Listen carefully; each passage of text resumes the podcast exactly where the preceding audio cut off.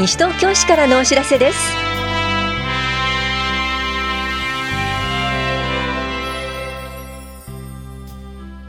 今日は国民年金保険料のクレジットカード納付。4月1日からの事務室移転などについてお知らせします。インタビュールームお話は西東京市危機管理室の小林裕二さん。テーマは地域の力で犯罪から子どもを守ろうです。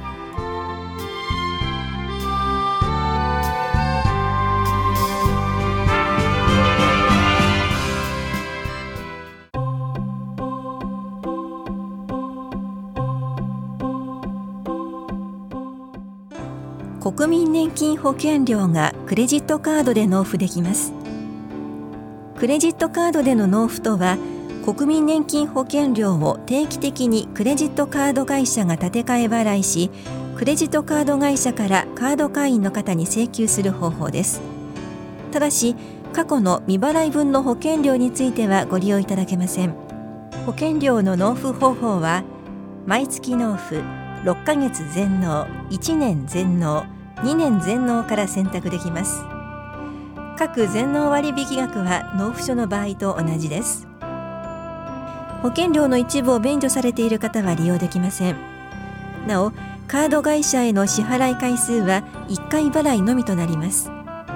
クレジットカード納付を希望する方は年金事務所へ申し込みが必要です。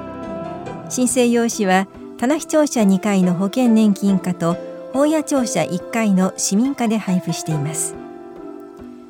詳しくは武蔵野年金事務所までお問い合わせください。棚視聴者保険年金課からのお知らせでした。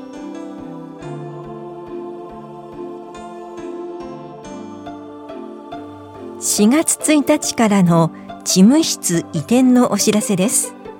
大谷庁舎機能再配置に伴い西東京市シルバー人材センターの事務室が高齢者センターキララに。西東京市社会福祉協議会の事務室が田梨総合福祉センターに移転となります。これに伴い電話番号ファックス番号も変更となります。新しい番号は3月15日号の広報西東京6面などでご確認ください。大谷庁舎生活福祉課からのお知らせでした。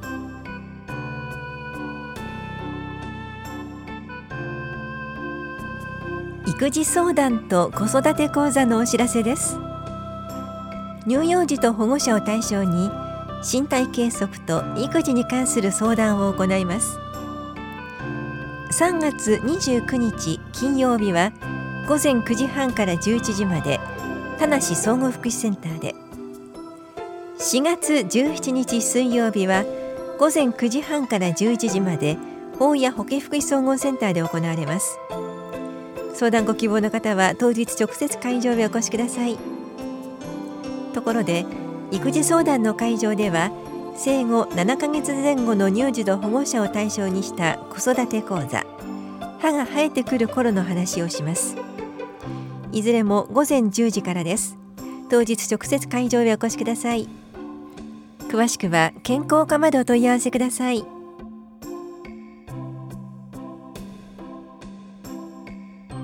春のお話会。311を忘れないのお知らせです。お話アクアによる講演で吉浜の津波石などについてお話しします。この催しは3月30日土曜日午前11時から正午まで中央図書館で行われます。お気になりたい方は当日直接会場へお越しください。なお3歳未満は保護者が同伴してください。詳しくは中央図書館までお問い合わせください。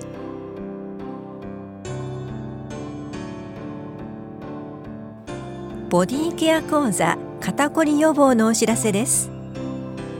西東京市在住の40歳以上の方を対象に理学療法士による肩こり予防に関する話と自宅でできる体操の講座です。4月3日水曜日午後1時から2時まで法や保健福祉総合センターで行われます。受講ご希望の方は前の日までに電話でお申し込みください。お申し込みお問い合わせは健康課までです。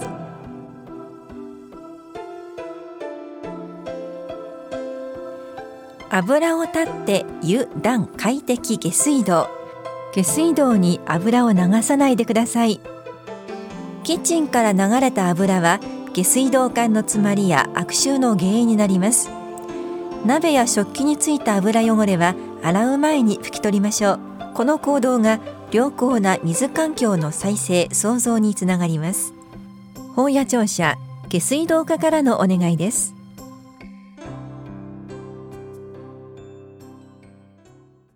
インタビュールーム。お話は西東京市危機管理室小林裕二さん。テーマは地域の力で犯罪から子供を守ろう。担当は近藤直子です。小林さん今日はよろしくお願いいたします。よろしくお願いします。さてまず本題に入る前に平成30年の市内の犯罪状況について前の年と比べてどうだったか教えてください。はい危機管理室では田無警察署と連携を図りながら市内における各種犯罪防止活動を実施しています。警視庁では都内における指定重点犯罪を特殊詐欺、ひったくり、侵入窃盗、強盗、性犯罪、自動車盗、子供に対する犯罪として、検挙や抑止対策を、えー、推進中で、田無警察署からの情報から、えー、西東京市内における平成30年、昨年1年間の重点犯罪発生状況は、特殊詐欺47件、ひったくり5件、侵入窃盗40件、強盗5件、性犯罪9件、自動車等と子供に対する犯罪が0件となっており、平成29年と比較すると全体では20件の減少となりました。この件数は被害に遭われた方が、えー、被害届を提出した件数であり、特殊詐欺に関してはマイナス9件です。特殊詐欺の件数が減少した理由としては、犯罪に対する関心が高まってきたことや、多額の現金を引き出そうとしている市民に対して、金融機関の方々による声かけなど、被害の未然防止の効果が大きかったのではないかと考えられます。さて、もうすぐ新学期、子どもたちの行動範囲が広がります。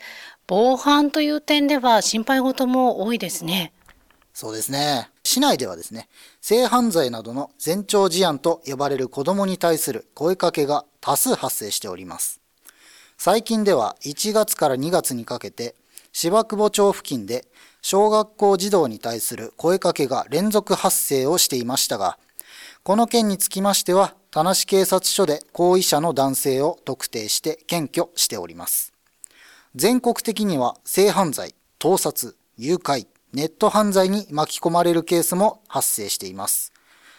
これらの犯罪から被害を防ぐためには、なるべく一人では行動をさせないこと、子ども会や自治会などの地域で実施しているイベントに参加すること、隣近所と顔を合わせることにより交流を取ることなど、子ども自身に自己防衛をさせるだけではなく、自分の近くでは犯罪を起こさせないという地域の目で見守りをすることが大切です。地域の目で見守りという言葉がありました。それでは、私たち、周りの大人は犯罪から子供を守るため、どんなことに気をつければよろしいでしょうか？はい。まずですね、木などが生い茂って管理がされていない公園や空き地、壁に囲まれた駐車場、落書きやゴミが放置された場所、建物の屋上など人が立ち入れないような場所は不審者にとっては犯罪を起こしやすい場所と考えられています。そしてですね、えー、不審者というものは、えー、意外と怪しくないというものがあります。不審者は住民に怪しまれないように行動をしながら犯罪の機会を伺っています。地域で危険と思われる箇所を見て回り、子供たちが犯罪に巻き込まれないようにしましょう。はい。それでは最後に市民の皆さんへ一言お願いします。はい。子供は人を疑うことや危ないことを認識することに慣れていません。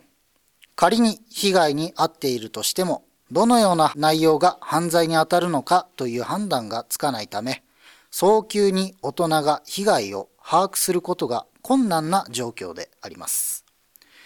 子供が被害に遭わないよう社会や地域とのつながりを持つようにして、親子で防犯について話し合いをしてください。万が一子供から犯罪被害に遭ったという話を聞いたらば、すぐに110番通報、もしくは田無警察署への通報をお願いします。インタビュールーム。テーマは、地域の力で犯罪から子供を守ろう。お話は、西東京市危機管理室、小林裕二さんでした。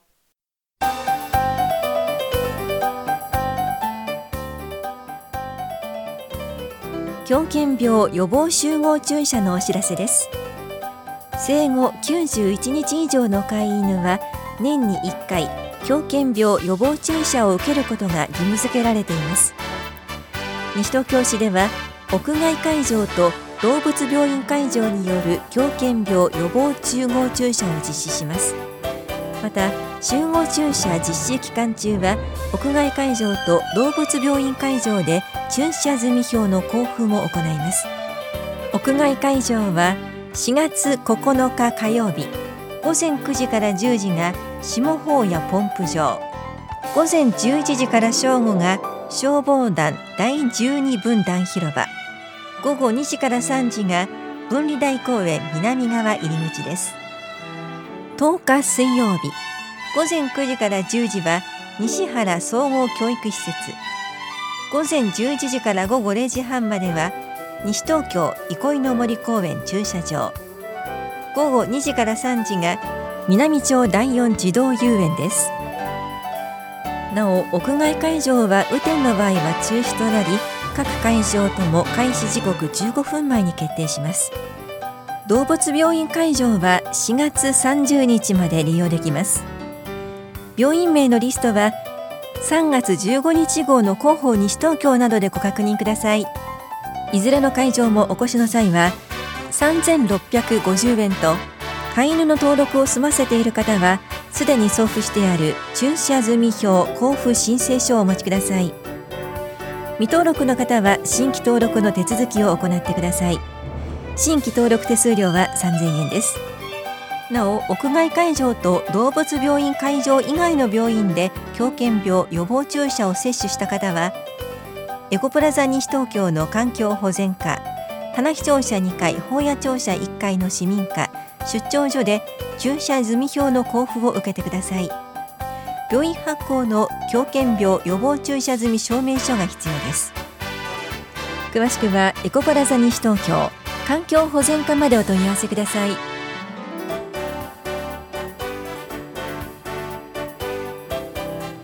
この番組では皆さんからのご意見をお待ちしています。FM 西東京西東京市からのお知らせ係までお寄せください。またお知らせについての詳しい内容は広報西東京や西東京市ウェブをご覧いただくか西東京市役所までお問い合わせください。電話番号は042-464-1311 042 464-1311番です。以上西東京市からのお知らせ亀井さゆりでした。